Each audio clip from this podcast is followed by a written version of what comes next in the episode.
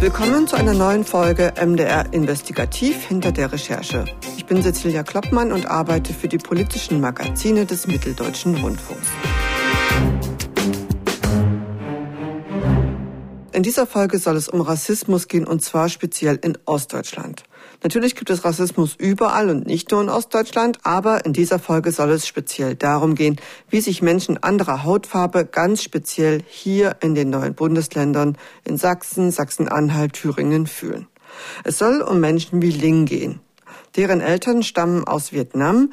Ling ist in Plauen in Sachsen aufgewachsen und rassistische Beleidigungen, Bemerkungen kennt sie quasi schon ihr ganzes Leben lang. Typische anti-asiatische Rassismus, also irgendwas mit Hunde essen oder Reis oder Xing Shang Chong oder Mihao mhm. oder also so in diese Richtung. Aber das kenne ich halt irgendwie schon immer seit ich klein bin, also seit ich im Kindergarten bin. Ein anderes Beispiel ist Massa. Sie stammt aus Syrien. Sie kam 2015 mit ihren Eltern nach Deutschland und lebt jetzt in Freiberg in Sachsen. Sie und viele ihrer Freundinnen tragen, weil sie Musliminnen sind, ein Kopftuch. Und auch das sorgt offenbar immer wieder für Anfeindungen. Dass wir rausgehen sollen, dass wir uns integrieren sollen und unsere Kopftücher absetzen müssen. Also wir würden auf jeden Fall angeschrien, auch angespuckt. Meine Kolleginnen Hanna Lohoff und Sarah Böttcher haben einen Film gemacht, der heißt Raus aus Ostdeutschland, wenn Rassismus nicht mehr auszuhalten ist. Und ich freue mich, dass Hanna und Sarah diesmal zu Gast sind in unserem Podcast. Hallo, ihr beiden. Hallo. Hallo. Raus aus Ostdeutschland, wenn Rassismus nicht mehr auszuhalten ist. So heißt euer Film. Ich finde ja, das ist ein ganz schön krasser Titel. Genau, also der Titel scheint vielleicht ein bisschen krass, aber ja, so ist es tatsächlich. Wir haben mit Leuten gesprochen, die weiß sind, die also von Rassismus betroffen sind und die wegen ihrer rassistischen Erfahrungen Ostdeutschland verlassen wollen oder noch zwiegespalten sind und darüber nachdenken, ob sie gehen sollen oder ob sie bleiben wollen. Das Ganze lässt sich jetzt in Zahlen nicht belegen, dass man sagt, so und so viele Menschen verlassen jedes Jahr Ostdeutschland wegen Rassismus.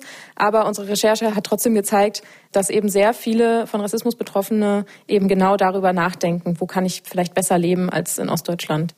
Ihr habt ja dann auch mehrere Leute getroffen für euren Film, die diese Erfahrung gemacht haben. Wo kamen die denn her, Sarah? Ja, äh, da müssen wir noch vielleicht einen Schritt zurückgehen. Für die Recherche ist es ja bei so einem Thema auch nicht so einfach, überhaupt jemanden zu finden, der darüber auch vor der Kamera spricht. Das war für uns eine Herausforderung. Wir haben uns da viel Zeit genommen, auch für Vorgespräche, haben auch mit Menschen gesprochen, mit denen wir dann tatsächlich auch nicht gedreht haben. Am Ende haben wir drei Perspektiven in den Film genommen. Das ist Ling, die du schon am Anfang angesprochen hast, die wegen Rassismus jetzt wegziehen möchte, die aus Dresden kommt und jetzt nach Berlin geht. Dann haben wir Mene getroffen, der schon gegangen ist. Also der hat in Ilmenau studiert, ist jetzt nach Berlin gegangen und sagt, dass es viel, viel besser ist, was den Rassismus betrifft, auch wenn es natürlich immer noch Rassismus gibt. Und die dritte Perspektive war Mohammed, den haben wir in Leipzig getroffen, was ich ganz spannend fand, weil er erst gesagt hat, ja, Leipzig so ein Happy Place, ist, ist aus Ägypten hergekommen und der jetzt, seit seine Kinder auch da sind, sagt, es gab da so viele rassistische Angriffe auch in der Schule für die Kinder, dass er die nicht in Sachsen aufwachsen sehen möchte. Euer Film hat ja zum Thema speziell Rassismus im Osten. Ihr habt euch auf unser MDR-Sendegebiet spezialisiert, also vor allen Dingen auf Sachsen. Dass wir das gleich mal geklärt haben, wo kommt ihr beide eigentlich her und welche Erfahrungen habt ihr mit Rassismus gemacht? Ich würde die Frage erstmal an Hanna geben. Genau, ich komme tatsächlich aus Westdeutschland. Also ich bin in der Nähe von Münster aufgewachsen und wohne jetzt seit ungefähr vier Jahren in Leipzig. Also bin noch gar nicht so lange in Ostdeutschland, sag ich mal. Und das war natürlich auch irgendwie ein spannender Punkt für mich, dass ich natürlich hier seit vier Jahren wohne und das gar nicht so empfinde und da vielleicht auch gar nicht so drüber nachdenke als weiße Person. Natürlich mich total wohlfühle und hier auch irgendwie für längere Zeit meine Lebensperspektive sehe, aber das natürlich nicht für alle Leute so ist. Und bei mir in der Heimat habe ich mich natürlich auch irgendwie schon mit Rassismus auseinandergesetzt und das kommt ja auch ein bisschen im Film vor, dass eben Westdeutschland oder vor allem westdeutsche Groß Großstädte auch ein bisschen diverser sind als Ostdeutsche. Ich komme aber auch so eher aus dem ländlichen Raum. Also da ist es dann auch wieder was anderes. Hast du irgendwann gemerkt, dass hier was anders ist in Sachsen? Schon ein bisschen. Also ich habe zum Beispiel in Köln meinen Bachelor gemacht und das ist ja schon einfach eine sehr diverse Stadt, allein schon vom Bild, wenn man durch die Straßen läuft. Ich fand das schon einen Unterschied, wenn man dann in Leipzig ist. Also selbst in Leipzig, einfach von den Leuten. Also es sind einfach sehr viele weiße Menschen in Ostdeutschland. Das muss man schon einfach so sagen, wenn man es jetzt zum Beispiel mit Köln vergleicht. Ja, selbst in Leipzig, was ja eigentlich als sehr weltoffene Stadt gilt. Und Sarah, wie ist das bei dir? Wo kommst du her? Ich komme aus Halle, also ich komme aus dem Sendegebiet, auch aus Ostdeutschland. Ich finde es ja eigentlich immer blöd, das heute noch so zu unterteilen. Bei diesem Thema war es aber irgendwie speziell. Ich habe das lange überhaupt nicht hinterfragt, auch ob Rassismus jetzt in Ostdeutschland irgendwie schlimmer ist. Ich habe witzigerweise mit meinem Freund da letztens drüber gesprochen, der kommt aus Frankfurt-Oder und der berichtet halt so, ja, wenn man irgendwie so ein bisschen aussah wie Punk, sage ich mal, wurde man echt von Neonazis irgendwie wirklich wortwörtlich gejagt, wo ja dann auch diese Baseballschlägerjahre aufkamen und irgendwie das alles sehr aufgebrochen wurde. Und das erlebe ich dann doch eher von Bekannten, die in Ostdeutschland groß geworden sind. Und natürlich, also ich bin Jahrgang 93, ich habe das nicht so mitbekommen, weil ich da einfach zu klein war, aber ich merke jetzt die Nachwirkungen. Und das ist natürlich schon ein Thema, was ich wichtig finde, auch heute noch zu besprechen. Zurück zu eurem Film. Den kann man übrigens sehen auf YouTube im MDR Investigativ Channel unter dem Label Exactly.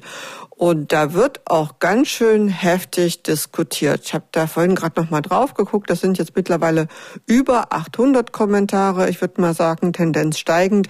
Also das sind schon ganz schön viele Kommentare. Ich finde auch durchaus einige sehr unter der Gürtellinie. Wie schätzt ihr das ein? Ihr guckt da ja wahrscheinlich auch drauf, oder? Ja, es ist auch irre, das zu lesen teilweise, finde ich ich weiß nicht so richtig, also manchmal finde ich es auch schwer, damit umzugehen, weil ich das Gefühl habe, ganz oft kommt dann so eine Täter-Opfer-Umkehr. Also ganz oft kam so dieses, ja, aber es gibt ja auch Rassismus gegen Deutsche und nicht alles in Ostdeutschland, nicht alle Menschen sind Rassisten und das wollten wir auch nie mit diesem Film sagen. Natürlich nicht alle Menschen wollten wir damit pauschalisieren, die in Ostdeutschland leben. Und ich glaube, ganz wichtig ist da zu sagen, dass Rassismus einfach ein strukturelles Problem ist, was irgendwie in uns allen bestimmte Vorurteile einfach herrschen.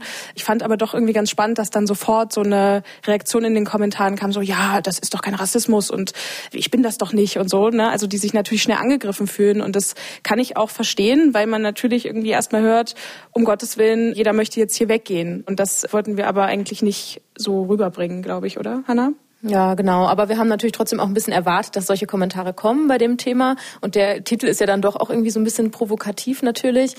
Trotzdem finde ich aber auch, also wir sind auch selbst ein bisschen mit in die Kommentare gegangen, haben mitkommentiert, Fragen beantwortet. Es gibt auch konstruktive Kritik und eine Diskussion einfach darüber, wie es vielleicht auch besser gemacht werden kann oder positive Beispiele werden erzählt oder auch Menschen mit Migrationshintergrund äußern sich, die sagen, ich bleib hier. Also ich finde auch, dass der Diskurs da auch irgendwie cool ist, aber klar, es gibt auch viel Hass, viele Beleidigungen, viele Sachen mussten auch gelöscht werden oder versteckt und ja, das ist natürlich immer bei dem Thema einfach zu erwarten. Gut, dass du das ansprichst, Hanna. Ich glaube nämlich schon, dass wir das nochmal sagen müssen, dass das natürlich nicht generell für alle Menschen anderer Hautfarbe gilt, die jetzt zum Beispiel in Thüringen, Sachsen, Sachsen-Anhalt leben, dass die weg wollen von hier. Also das wissen wir schlichtweg nicht und das können wir auch gar nicht behaupten. Aber ihr habt eben Menschen getroffen, die hier wirklich schlechte Erfahrungen gemacht haben und die eben teilweise auch darüber nachdenken, den Osten Deutschlands zu verlassen. Die eine ist Ling, das ist die Tochter vietnamesischer DDR-Vertragsarbeiter. Und vielleicht, Hanna, kannst du zuerst mal ein bisschen was zu Ling erzählen. Also Lings Eltern kommen aus Vietnam. Die sind halt zu Zeiten der DDR als Vertragsarbeiter nach Ostdeutschland gekommen. Da gibt es ja sehr viele Geschichten. Das ist, denke ich mal, eine relativ klassische Narrative, die da so gewesen ist. Und sie wohnt schon ihr Leben lang in Sachsen, also ist in der Nähe von Plauen groß geworden, war dann zum Studieren in Dresden und hat auch eigentlich nie woanders gelebt. Sie war mal einmal für ein Auslandssemester weg, aber ansonsten war sie echt ihr Leben lang einfach in Sachsen. Und bei Ling war es so, dass sie sich eigentlich immer wohlgefühlt hat. Ihre Familie ist ja auch hier und ihr Umfeld und so weiter. Und bei ihr war dann so ein bisschen, ja, ich sag mal, der Turning Point, als Pegida anfing, 2015, als dann einfach ja auch in Dresden jeden Montag Leute auf die Straße gingen. Was für mich ganz krass war, war halt 2015 so Pegida. Und bei Pegida war der konkrete Moment, dass ich gedacht habe, so, okay, der Rassismus wird salonfähiger und die Leute gehen auf die Straße. Und ich bin halt selber auch direkt in so eine Pegida-Demo reingegangen und es hat sich für mich unglaublich bedrohlich und schrecklich angefühlt. Also da hat sich auch mein Verhältnis zu der Stadt und zu Dresden total verändert. Genau, und Pegida ist ja jetzt trotzdem aber auch schon wieder eine Weile her. Also man fragt sich ja auch, okay, Ling ist offenbar geblieben. Sie engagiert sich ganz viel in Vereinen, sie macht antirassistische Arbeit. Das ist für sie ein Dauerthema, auch im Studium. Und ich glaube, daher kommt auch so eine gewisse ja, Belastung über die Zeit. Sie hat das mal eine Zeit lang als Rauschen beschrieben. Also dass Rassismus wirklich immer Alltag für sie war und nicht nur mit extremen Beispielen jetzt auf der Straße, sondern auch wirklich immer in der Auseinandersetzung damit. Und sie ist einfach eine ganz kluge, nachdenkliche Frau, die, glaube ich, einfach gemerkt hat, da ist nicht mehr viel Kraft, um sich dem entgegenzustellen. Und deshalb möchte sie jetzt erstmal den Jakobsweg laufen, um da auch eine Auszeit zu kriegen, auch mit sich erstmal zu sein und dann nach Berlin zu ziehen. Und dann gleich noch mal eine kleine Werbung in eigener Sache. In Folge 31 von unserem Podcast MDR Investigativ hinter der Recherche, die heißt Vietnamesen in Ostdeutschland, was ist ihre Geschichte? Da hat meine Kollegin Esther Stephan auch noch mal ganz intensiv die Geschichte der vietnamesischen Vertragsarbeiter und vor allem deren Kinder, also der nächsten Generation beleuchtet. Also auch da gern noch mal reinhören, das lohnt sich. Ihr habt ja für den Film auch mit Lings Mutter gesprochen, die äh, schon sehr lange einen vietnamesischen Imbiss in Plauen betreibt. Die hat es dann im Gespräch so ein bisschen abgewiegelt mit den rassistischen Anfeindungen, aber also sie hat dann gesagt, das geht ihr gut und so weiter und das ist okay in Plauen. Ling hat das ja als Kind miterlebt, hat sie euch erzählt. Das macht ja sicherlich auch was, wenn man als Kind so aufwächst, oder? Das ist schon lange her, so um die 15, 20 Jahre. Aber wir haben uns trotzdem entschieden, das auch mit reinzunehmen, weil es ja auch zeigt einfach, wie ihre Mutter und wie Ling einfach mit diesem Rassismus groß geworden sind und wie es natürlich in den 90er Jahren da noch viel schlimmer waren. Also da wurden wirklich die Scheiben durchgeschmissen im Imbiss, da wurde Müll reingeschmissen, die äh, Reifen wurden zerstochen von der Mutter. Und sie hat dann trotzdem aber immer diese Einstellung, okay, ich bemühe mich total, ich bin selbstständig, ich arbeite ganz viel und passe mich einfach an und bin leise. Das sagt sie auch im Film. Und das hat mich selbst auch ganz schön mitgenommen, weil ich es schon krass finde, dass Leute dann denken, ich muss mich so anpassen und darf überhaupt nicht auffallen, damit die Leute aufhören, solche Angriffe zu machen und mich nicht mehr beleidigen und so weiter. Und ja, die Mutter bleibt trotzdem in Sachsen, aber da sind natürlich auch ganz andere Voraussetzungen. Ling ist eine andere Generation. Sie hat studiert, sie kann jetzt auch in Berlin dann irgendwie sich verwirklichen und das ist für die Mutter vielleicht auch ganz anders möglich oder nicht so gut wie in der zweiten Generation das war für mich auch wirklich ein bedrückender Moment mit dieser Mutter, als sie sagte, ja, ich, ich bin ganz, ganz leise. Da habe ich gedacht, oh mein Gott, diese Menschen versuchen so unterm Radar zu sein, um nicht aufzufallen, damit ihnen gar nichts passiert. Die Tochter Ling, die ist da anders und ein bisschen anders mit Rassismus gehen auch die Mädchen um, die ihr zusammen mit Ling getroffen habt in Freiberg. Die stammen größtenteils aus Syrien, richtig? Doch, die kamen eigentlich alle aus Syrien, ja. Alle ungefähr seit 2015. Ja, die Mädchen, das sind äh, größtenteils Musliminnen. Das heißt, viele von denen tragen auch Kopftuch. Jetzt nicht alle. Die haben auch die entsprechenden Erfahrungen da in Freiberg schon gemacht. Das hat uns Massa am Anfang auch schon erzählt. Die gehen da unterschiedlich damit um, Massa oder auch ihre Freundin Ruba. Erstmal, wie alt sind die eigentlich? Ruba ist 23, Massa ist, glaube ich, 18 oder 19, ich bin mir gerade nicht ganz sicher. Die eine war 17, also sind schon eher so, dass sie irgendwie schon Abitur machen oder schon studieren. Also sind nicht mehr alle so ganz so jung. Ja, und in das Gespräch mit Massa und Ruba, da hören wir jetzt auch gleich nochmal rein. Ich hatte schon mit allen rassistischen Menschen in Freiberg schon mal diskutiert. Also Was sagen die Leute denn so? Also Aussagen, die ich sehr, sehr oft gehört habe, dass wir rausgehen sollen, dass wir uns integrieren sollen und unsere Kopftücher absetzen müssen. Also wir würden auf jeden Fall angeschrien, auch angespuckt. Manche wollten uns auch anschubsen. Ich fühle, dass ich nicht diejenige, die betroffen ist, sondern die Person, die was sagt. Also der hat Problem und nicht ich. Und deswegen tut mir meistens leid. Also sie ignoriert immer die Leute genau, und versucht sie gar nicht anzusprechen. Genau. Aber wenn ich halt mit bin, ich kann halt nicht so leise bleiben. Ich muss dann halt immer was sagen, weil ich bin der Meinung, dass man diese Leute eine Grenze setzen soll. Und wie siehst du das hier in Freiberg? Ist es vielleicht hier noch mal schlimmer als woanders? Kannst du es vergleichen? Nee, also Freiberg liebe ich. Deswegen, also Vorurteile gibt es immer. Und manchmal habe ich von vielen Leuten gehört, dass sie mir sagen, okay, am Anfang dachten wir so und jetzt denken wir so, nachdem wir dich kennengelernt haben. Tja, Hanna, du hast ja der Ruber die Frage gestellt, ist es jetzt in Freiberg besonders schlimm? Und was antwortet Ruber Ahlhein? Freiberg liebe ich. Ja, genau. Also es wäre vielleicht auch nicht unbedingt das gewesen, was ich erwartet hätte. Die Frage war da vielleicht auch ein bisschen suggestiv an der Stelle.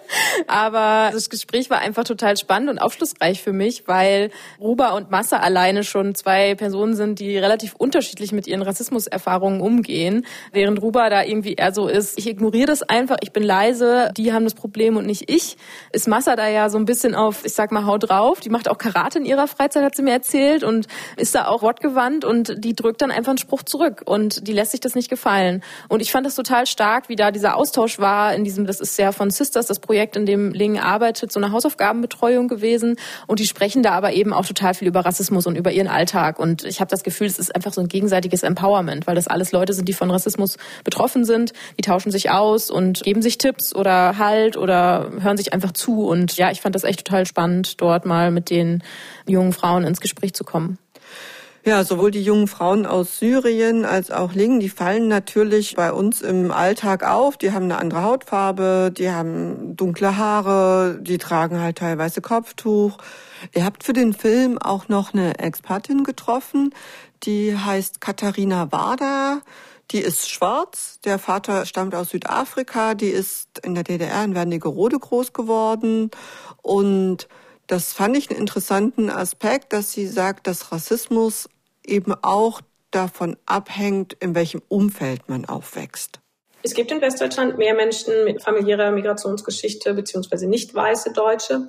Das stimmt und das macht vieles sicherlich auch einfacher. Ganz einfach, weil ähm, es ein ganz normales Bild des Alltags ist. Der große Unterschied liegt meiner Meinung nach darin, dass die, die es gibt, extrem unsichtbar sind in Ostdeutschland. Die Frau, die dir die Brötchen beim Bäcker verkauft, die Person, die deinen Bus fährt oder sei es dein Hausarzt, deine Hausärztin, das sind sehr selbstverständlich nicht People of Color oder eben Ostdeutsche mit Migrationsgeschichte. Und dieses eben nicht ganz normaler Teil des Alltags sein, das sehe ich als großen Unterschied. Und damit wird man auch immer als fremdisch angesehen. Könnt ihr das eigentlich so bestätigen, was Katharina Wader da sagt? Sarah, ich würde mal mit dir anfangen. In Halle aufgewachsen. Kannst du diese Beobachtung teilen? Also ich bin ja nicht in der Perspektive der Betroffenen. Also ich sehe das wahrscheinlich auch wieder ganz anders als eine Person of Color zum Beispiel. Aber ich kann das schon bestätigen, ja. Also ich weiß, dass in meinem Freundeskreis super wenig People of Color waren. Und wenn es so war, gab es immer so Witze. Also das war ganz oft dann irgendwie so unterschwellig schon Thema und auch immer so in so einem Witz. Und ich habe das, glaube ich, jetzt erst so reflektiert, wie krass das teilweise auch war und wie belastend. Und ich hatte jetzt auch für den Film im Vorgespräch mit einer, die in meiner Parallelklasse war, eine junge Frau, und äh, die musste im Spanischunterricht immer erzählen, wie es ist, wo sie herkommt. Und sie war dann immer, naja, ich komme aus Halle, was soll ich denn euch erzählen? Also das waren schon immer so Situationen, wo ich jetzt erst merke, ach krass, das war Rassismus und das ist, was ich lange nicht gemerkt habe. Aber dass People of Color selten zu sehen waren, kann ich auf jeden Fall bestätigen, ja. Ja, bei mir ist es ja so, dass ich eher so auf dem Land groß geworden bin. Deshalb ist es natürlich nochmal was anderes als jetzt in so einer Stadt wie Berlin oder Köln. Aber trotzdem denke ich, dass in meinem Alltag und Umfeld schon einfach mehr People of Color waren, auch Menschen mit Kopftuch einfach irgendwie ganz normales Bild des Alltags so für mich sind. Und da ist es ja schon irgendwie einfach ein Unterschied zwischen Ost- und Westdeutschland. Deshalb kann ich das schon auch sehr gut nachvollziehen, was die Frau Wada sagt. Also eben dieses, wenn die Frau, die dir die Brötchen verkauft oder die Frau, die den Bus fährt, halt ein Kopftuch trägt oder schwarz ist, dann ist das für dich einfach normaler und gehört dazu. Also das kann ich da schon gut nachvollziehen. Aber man muss natürlich auch sagen, dass Westdeutschland auch nicht davor irgendwie befreit ist und dass mein Freundeskreis in der Schule auch sehr weiß war, muss ich sagen. Also ganz so große Unterschiede gibt's dann da am Ende doch nicht. Ne? Die Leute, die ihr für den Film getroffen habt, also Ling, aber zum Beispiel auch Mohammed, der stammt aus Ägypten, der wohnt im Moment in Leipzig. Die sagen alle, dass sie weggehen wollen aus Ostdeutschland, beziehungsweise in dem Falle aus Sachsen. Wo gehen die eigentlich hin? Verlassen die Deutschland ganz oder suchen die sich einfach einen anderen Ort zum Leben innerhalb Deutschlands? Also wir haben drei Städte oft gehört. Das ist Berlin, Köln und Hamburg. Also auf jeden Fall trotzdem noch Deutschland, aber halt schon die großen Städte. Und Berlin wurde einfach sehr, sehr oft genannt. Wir hatten ja auch mit Mene, den ich vorhin erwähnt habe, gesprochen, der einfach meint, das ist irgendwie ein ganz anderes Lebensgefühl. Es ist einfach eine Offenheit. Es gibt viel mehr Menschen, wo man das Gefühl hat, es ist völlig wurscht, wie du aussiehst und wo du herkommst. Also es ist ja auch ein Stadt-Land-Gefälle, dass es natürlich was anderes ist in einer großen Stadt, wo sehr, sehr viele Menschen leben. Natürlich gibt es da auch dann viel mehr verschiedene Menschen als jetzt in einem kleinen Dorf in Thüringen so. Ne? Das ist natürlich ein großer Unterschied. Aber das waren schon die drei Städte, die wir sehr oft im Gespräch gehört haben. Ja klar, in solchen Städten ist natürlich auch das Stadtbild ganz anders. Wenn man durch die Straßen geht, man sieht einfach viel mehr Menschen anderer Hautfarbe. Das ist viel mehr Multikulti. Aber dass ihr jetzt so direkt jemanden getroffen habt, der gesagt hat, ich verlasse jetzt Deutschland ganz, Hanna, ist euch das auch passiert? Nee, die Leute, mit denen wir gesprochen hatten, die wollen in Deutschland bleiben. Also viele sind ja auch Deutsche und ist irgendwie deren Heimat, aber die haben dann halt einfach gemerkt, dass es in Ostdeutschland was anderes ist und haben dann vielleicht von anderen People of Color gehört, dass es in Köln oder Frankfurt oder wo auch immer ein angenehmeres Gefühl ist und was anderes ist zu leben und erhoffen sich dann da einfach eine neue Perspektive. Obwohl, da gibt es auch eine Statistik, die zeigt ja auch in eurem Film, die Anzahl der tätlichen Angriffe ist in Berlin am höchsten. Das ist ja auch ein wichtiger Punkt, dass Rassismus ja dann in Berlin auch nicht weg ist. Also es gibt es ja dann trotzdem und da kann trotzdem ein blöder Spruch kommen. Aber ich glaube, so vom Lebensgefühl haben das schon alle so beschrieben, dass es einfach wirklich fast schon paradiesisch ist, weil einfach viele Leute da leben, die aus ganz vielen verschiedenen Ländern und Nationalitäten kommen. Aber bei Berlin ist es natürlich klar, weil es einfach die größte Stadt ist und da ist die Kriminalität dann halt auch sehr hoch. Es ist natürlich irgendwie ist Berlin so dieses Paradebeispiel von Internationalität. Das muss man ja irgendwie auch so sagen. Und dann ist es ja auch logisch, dass Leute nach Berlin gehen wollen und vielleicht auch logisch, dass man aus Leipzig nach Berlin zieht oder aus Dresden, weil es irgendwie auch nah ist und man da viele Leute kennt und so weiter. Und das ist dann irgendwie nochmal ein Unterschied zu anderen Städten in Westdeutschland. Ja, also ich bin ja jetzt schon mal ein bisschen älter als ihr, komplett in der DDR aufgewachsen. Das war auch eine sehr homogene Gesellschaft. Also es war schon exotisch, wenn zum Beispiel jemand einen Elternteil aus Ungarn hatte. Oder ich kann mich auch erinnern, ich habe einen Arbeitskollegen, der Vater war Ägypter und der ist aber in Sachsen aufgewachsen und der ist genauso alt wie ich und der sagte so, oh, bis zur Wende war ich auf der Disco der total beliebte Typ, so mit meinem exotischen Aussehen. Und nach der Wende war ich aber der Türke quasi und bin auf der Straße angefeindet worden und bin gefragt worden, ob ich überhaupt Deutsch spreche. Aber ansonsten so in der DDR, Menschen anderer Hautfarbe, die haben irgendwie im Stadtbild nicht wirklich eine Rolle gespielt. Also es gab die vietnamesischen Vertragsarbeiter sowie die Eltern von Ling. Die waren aber schon damals sehr zurückgezogen. Die sind eigentlich überhaupt nicht aufgefallen. Es gab dann oft auch Gastarbeiter aus Afrika, ich glaube aus Mosambik. Und ich kann mich erinnern, ich bin in einem kleinen Ort in der Nähe von Weimar aufgewachsen und ich musste oft dran denken, wenn das Thema so auf Rassismus kommt, dass es da, also es gab in Weimar am Ortsausgang gab es so ein Wohnheim für diese Vertragsarbeiter und es hieß im Volksmund Affenhaus. Also auf der einen Seite gab es wenig Rassismus in der DDR, einfach weil es überhaupt keine Menschen anderer Hautfarbe gab. Und auf der anderen Seite unter den Leuten war trotzdem so eine Ablehnung von Menschen, die anders oder fremd aussehen, definitiv vorhanden.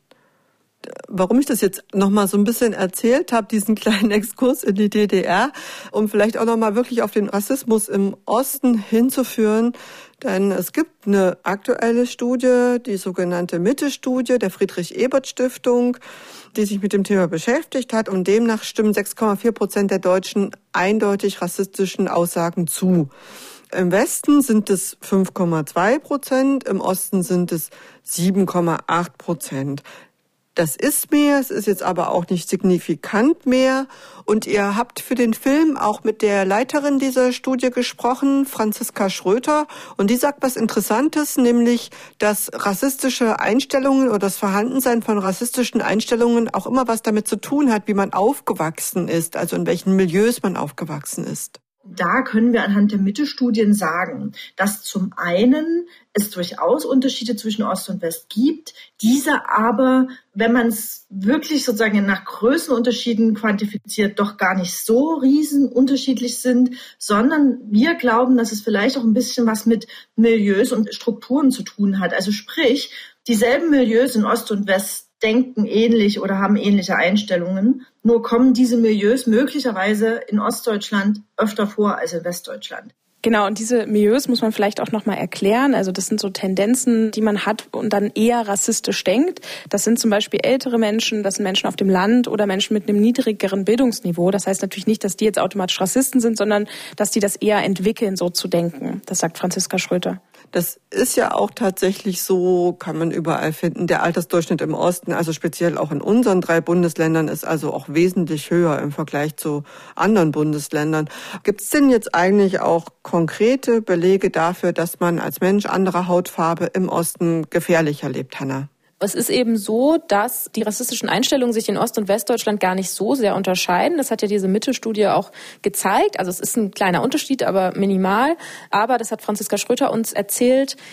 Im Osten führen diese rassistischen Einstellungen eher zu Taten. Als in Westdeutschland. Und das sieht man eben auch an ganz vielen Zahlen zu rassistischen Gewalttaten, dass die in Ostdeutschland höher sind, auch schon über Jahre, als in Westdeutschland. Und das wiederum kreiert ja dann auch eine ganz andere Atmosphäre, wenn ich jetzt eine Person of Color bin, die in Sachsen lebt und hier passieren einfach diese Gewalttaten, die ja auch durch die Medien gehen, als wenn ich in Westdeutschland lebe, wo diese Bedrohung und auch die gefühlte Bedrohung dann nicht so hoch ist. Ich kann da auch noch ergänzen, wir hatten mit einer Beratungsstelle in Thüringen Kontakt, die heißt Esra, und der meinte, dass vor allem durch diese Straßenbahnvorfall in Erfurt zum Beispiel wirklich zugenommen hat, dass Menschen dann auch weggezogen sind, weil das Video ist ja sehr viral gegangen, wie jemand in der Straßenbahn da auch getreten und geschlagen wurde, People of Color, und das hat sehr viel ausgelöst und dadurch hat das zugenommen, dass Menschen weggegangen sind. Also natürlich muss man unterscheiden zwischen irgendwie einem Angriff oder einem Mord, sag ich mal, und irgendwie einem rassistischen Spruch, also dieser Alltagsrassismus, um den es ja ganz viel im Film geht. Aber uns war es trotzdem wichtig, das zu betonen, weil wenn es nun mal so ist, dass es auch zum Beispiel in Sachsen einfach die Gewalttaten höher sind, dann kriegen People of Color das ja auch öfters mit. Man liest es in der Zeitung, man hört es, man sieht es im Fernsehen, wie auch immer. Und dadurch hat man ja auch, also ich muss sagen, das ist jetzt keine wissenschaftliche These, sondern unsere Theorie, die wir daraus gezogen haben, als Person of Color mehr Angst und es kreiert einfach eine gefährlichere Atmosphäre. Jetzt sind wir drei, die wir hier sitzen, wahrscheinlich noch nie von Rassismus betroffen gewesen, weil wir sind alle drei so richtig schöne, drei deutsche Blassgesichter, besonders jetzt im Winter. Das stimmt, ja. Es gibt aber ja diese Diskussion zum Beispiel, ich denke da an die Diskussion um die Übersetzung des Gedichtes von Amanda Gorman, diese schwarze Lyrikerin, die bei der Vereidigung von US-Präsident Biden aufgetreten ist. Und da ging es halt darum, soll eine weiße Person das Gedicht einer Schwarzen übersetzen. Es gibt die Diskussion bei der Besetzung von Schauspielern. Also ich will darauf hinaus, darf, soll man sich als Nicht-Betroffener mit einem solchen Thema so intensiv auseinandersetzen. Wir sind ja natürlich Journalistinnen und Journalisten, dann muss man da immer irgendwie eintauchen können und soll das auch machen. Aber es ist ja trotzdem eine Diskussion. Meine Frage an euch beide, habt ihr diese Diskussion geführt? Also war das ein Thema für euch, Sarah? Ja, sehr viel. Das war wirklich ein großes Thema. Wir haben uns das oft gefragt, auch weil Betroffene von Rassismus uns das auch gespiegelt haben, also die auch gefragt haben, was ist denn euer Hintergrund? Seid ihr auch People of Color? Einfach weil man sich, glaube ich, ganz anders öffnet als Person, die betroffen ist, wenn man mit jemandem darüber spricht. Das ist ganz klar. Ich glaube, wir wollten einfach das irgendwie aufzeigen und verstehen, aber haben uns das natürlich immer gefragt und haben das auch Ling vor der Kamera gefragt, was sie darüber denkt. Und sie sieht das auch immer sehr kritisch, ne? Hanna, sie hat das dir geantwortet. Sie hat eben gesagt, dass das für sie das natürlich etwas anderes ist, ob sie jetzt mit einer Person of Color über ihre Erfahrungen spricht oder mit einer weißen Person. Sie öffnet sich da ja nun mal und ich bin nicht davon betroffen, ich kann das nicht so verstehen. Und gleichzeitig sind wir ja dann als Autorinnen des Films sozusagen in der Machtposition auch zu entscheiden, was nehmen wir rein und was nicht. Und die Leute, mit denen wir gesprochen haben, sind die, die ihre Erfahrungen teilen müssen, sage ich mal, die auch immer so die Opfer sind. Die sollen ja das erzählen, was sie erlebt haben. Und das war eben auch bei uns eine ganz große Debatte. Wir wollen jetzt auch nicht alle People of Color als Opfer darstellen, natürlich. Und deshalb war es uns zum Beispiel auch ganz wichtig, eine Expertin dabei zu haben, die nicht weiß ist. Also, dass einfach nicht nur diese Opferrolle eingenommen wird von den People of Color, die wir jetzt abbilden. Trotzdem war uns aber total klar, dass wir diesen Film machen wollen. Wir haben das Thema ja auch selbst gesetzt. Also in unserem Umfeld haben wir einfach total oft gehört, dass Leute wegziehen oder uns war irgendwie bewusst, dass es ein Problem ist. Und es war uns wichtig, diesen Film zu machen, um es zu verstehen, um es zu hinterfragen, aber gleichzeitig auch immer wieder unsere eigene Rolle zu reflektieren. Und das haben wir, ja, ich glaube, es war echt so ein Prozess im Laufe der Reportage, dass wir da selbst auch noch total viel gelernt haben bei. Gut, Hanna, dass du nochmal auf Katharina Wader zurückkommst, denn die, ich will jetzt nicht sagen, sie rehabilitiert die Ostdeutschen, aber sie sagt auch nochmal ganz explizit, dass sie nicht sieht, dass Rassismus ein speziell ostdeutsches Thema ist. Das Problem ist ja eigentlich, dass der Osten, also der Osten auch immer zu dem Ort für Rassismus gemacht wird. Worum es eigentlich geht, wenn man sagt, der Osten ist der Ort für Rassismus, ist, dass man Rassismus als Problem gerne woanders hinschieben möchte, nämlich dann in den Osten, zu den anderen, nämlich raus aus der Normalgesellschaft, die doch sehr westdeutsch geprägt ist einfach. Das ist nicht unser Problem. Wir in Deutschland haben kein Rassismusproblem. Das ist deren Problem. Wir haben in Deutschland Rassisten, aber das sind die Ossis, das sind nicht wir. Haben Sie denn den Eindruck, wenn Sie mit weißen Menschen über Rassismus sprechen, dass die sich vielleicht auch schnell angegriffen fühlen oder dann gleich in so eine defensive Haltung geraten? Ja, nicht nur defensiv, sondern abwehrend sind und sehr häufig auch aggressiv werden, aktiv aggressiv werden. Rassismus ist kein Vorwurf, wenn ich das schon höre. Das schwingt einfach schon so eine gewisse Haltung dem gegenüber mit. Rassismus ist eine Realität, die herrscht und die muss auch benannt werden dürfen. Die muss auch benannt werden, diese Realität, sagt Katharina Wader. Und die Quintessenz ist so ein bisschen, Rassismus steckt in jedem. Ich habe dann auch mal so ein bisschen kritisch auf mich geguckt und habe da natürlich auch festgestellt, dass ich da auch nicht frei bin von rassistischen Vorurteilen. Das war keine schöne Erkenntnis. Wie ist es euch gegangen bei der Arbeit an diesem Film, Sarah?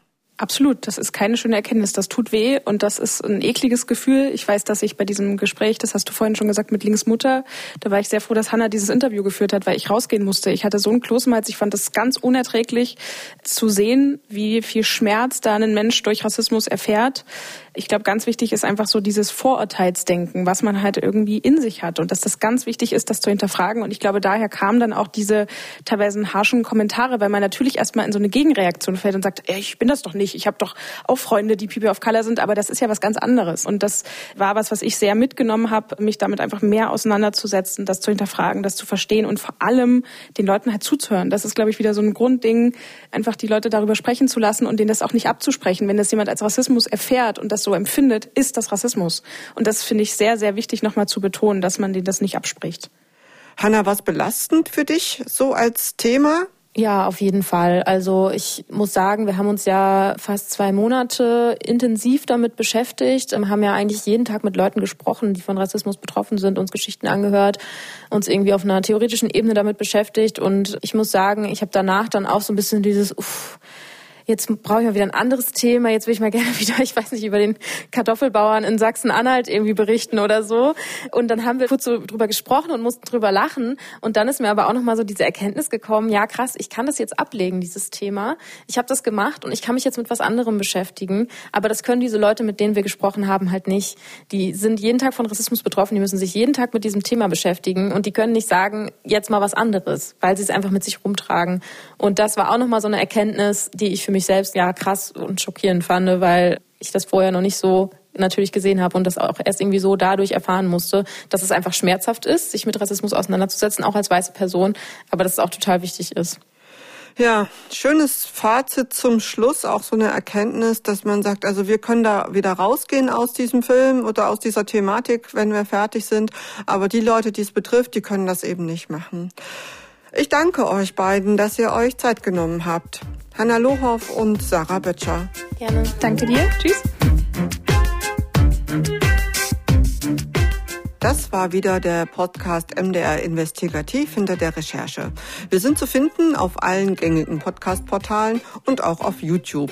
Und wir freuen uns, wenn Sie uns eine Bewertung dalassen oder wir freuen uns natürlich auch über Anmerkungen und Kritik. Die kann man direkt entweder auf dem Podcast-Portal unter dem Podcast loswerden oder natürlich auch per E-Mail. Die Adresse dazu wäre investigativ.mdr.de. Und ich sag auch nochmal, wo man den Film findet von Hannah und Sarah, und zwar auf YouTube im Channel MDR Investigativ und natürlich auch in der ARD Mediathek.